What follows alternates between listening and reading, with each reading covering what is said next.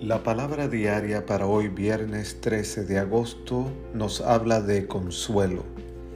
El amor de Dios es siempre un consuelo para mí. El amor de Dios es mi consuelo durante todas las estaciones de mi vida.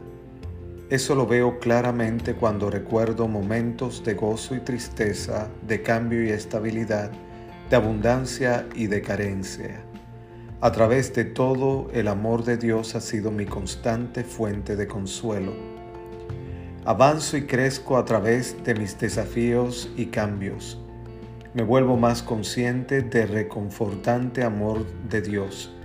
El solo saber que Dios está siempre conmigo me brinda un consuelo que me insta a proseguir en momentos desafiantes y aumenta mi alegría en los momentos agradables de la vida.